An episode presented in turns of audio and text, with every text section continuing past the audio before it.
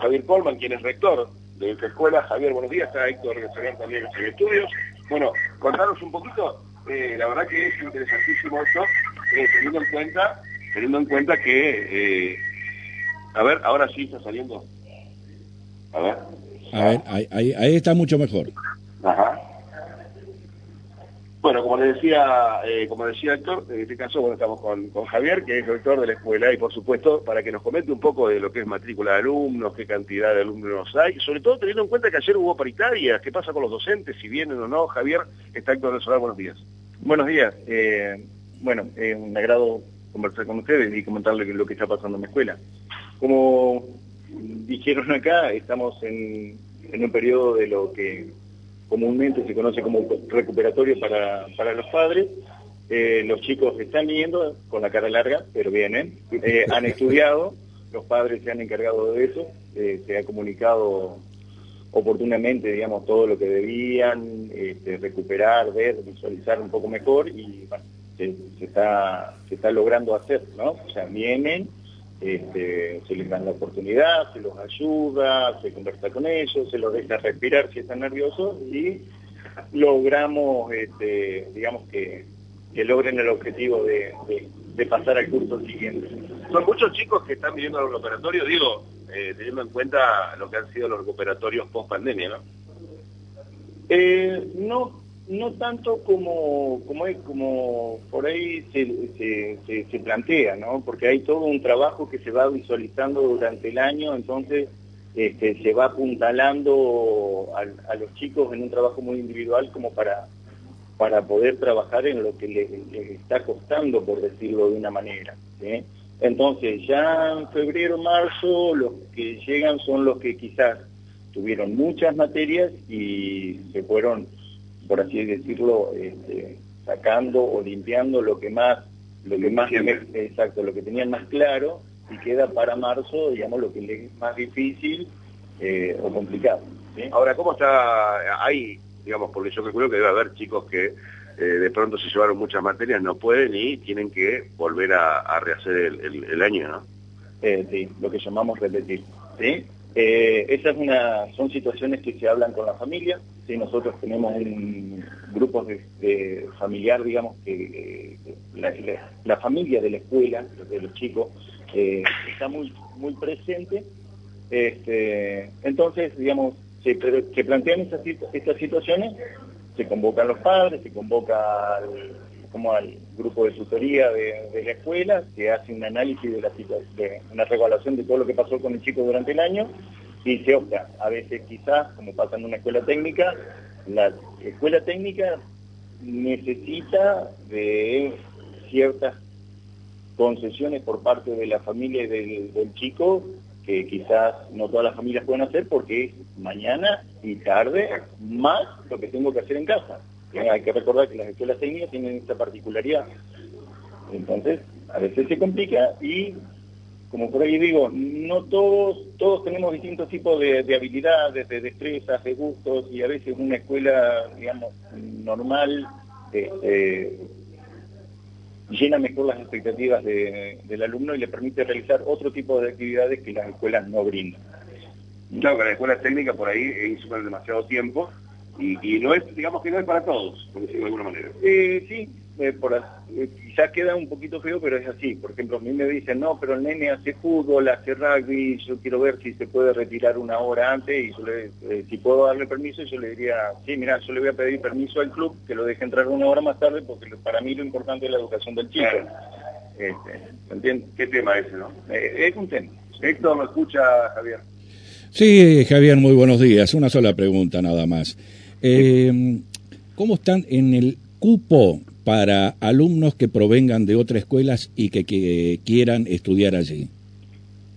Bueno, la particularidad que nosotros estamos teniendo y una de las cosas que nos, nos produce orgullo y a veces también algún pequeño dolor de cabeza es que la escuela, nuestra escuela es nueva, ¿sí? hace ocho años que estamos, entonces es un edificio muy lindo, está muy bien preparado, eh, el grupo humano eh, eh, es muy lindo, entonces genera de que haya buenos comentarios sobre la Escuela 21, sobre lo que nosotros estamos ofreciendo para, para los alumnos, cómo, cómo vamos encarando las situaciones buenas y también las malas, porque todas las escuelas por ahí tienen situaciones malas y se encaran y se resuelven.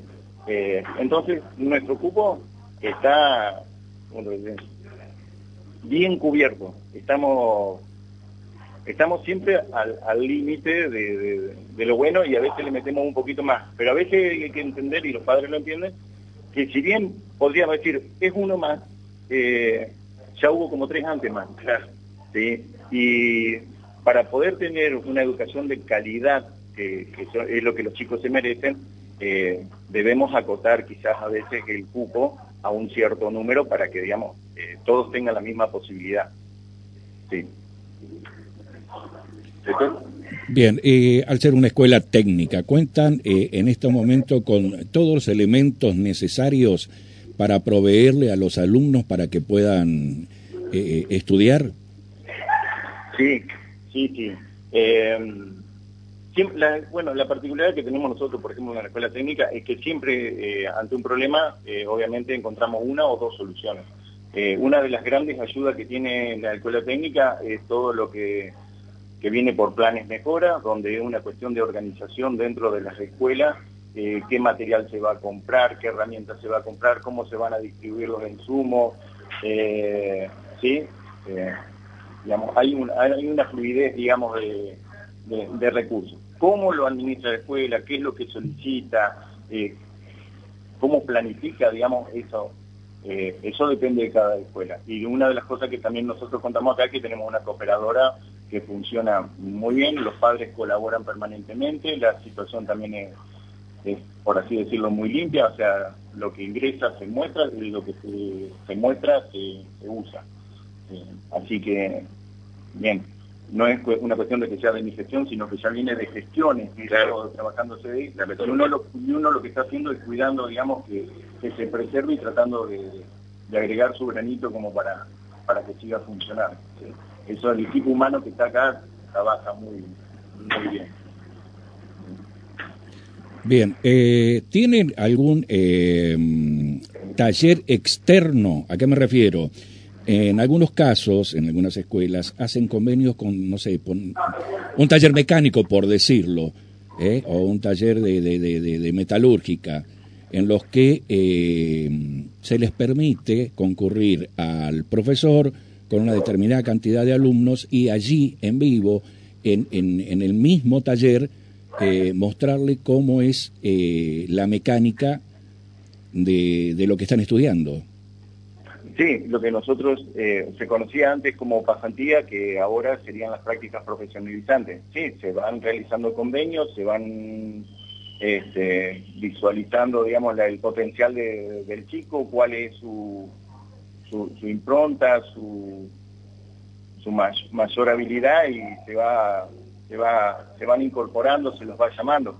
Eso también estaría bueno por ahí aclararlo, eh, porque a veces se piensa que el mejor promedio es el mejor para, para un trabajo, y no, a veces se trata de, de las habilidades y capacidades que ha demostrado el, el alumno, que eh, eso quien, quien está en una empresa lo, lo, lo, sabe, ¿no?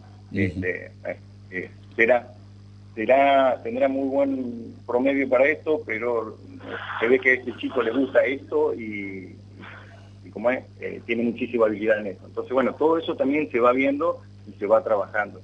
Eh, hay proyectos, el año pasado se acercó gente de la Unión Industrial Entrerriana, este, tuvimos una capacitación con, eh, con la empresa Gross, ¿sí?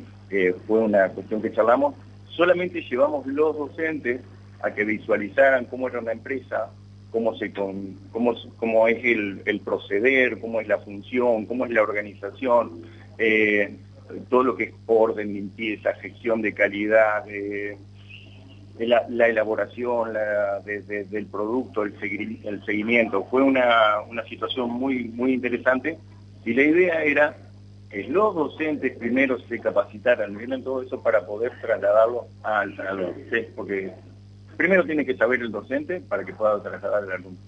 Y fue muy fructífero para todos, los docentes estuvimos muy, muy contentos, la empresa nos tuvo toda la mañana sacándonos, mostrando todo y sacándonos toda la duda, y la idea es, con la Unión Industrial este, y esta gente, seguir generando cosas. No quedarnos solamente con una empresa, sino visualizar distintos tipos de empresas y distintos tipos de necesidades eh, a la hora de decir, eh, bueno, nuestros alumnos salen y van a ir a trabajar. Que no quiere decir que no sigan estudiando, pero muchos de ellos, los técnicos, salimos, nos ponemos a trabajar, nos ganamos la vida, formamos nuestra familia y continuamos con nuestros estudios. Y la idea es esta, que cuando salgan acá ya puedan eh, empezar a ganarse la vida y de ahí decidir si quieren ser médico, electricista, ingeniero, astronauta, violinista, luchar. Muy bien, Javier, de mi parte nada más, muchísimas gracias y gracias por supuesto por prestarse al diálogo con Radio La Voz. Por favor, difundirlo de la escuela con ustedes es genial. Gracias por estar. Ahí teníamos eh, la palabra del rector de la Escuela de Educación Técnica número 21, en este caso Javier Colman, que... Eh,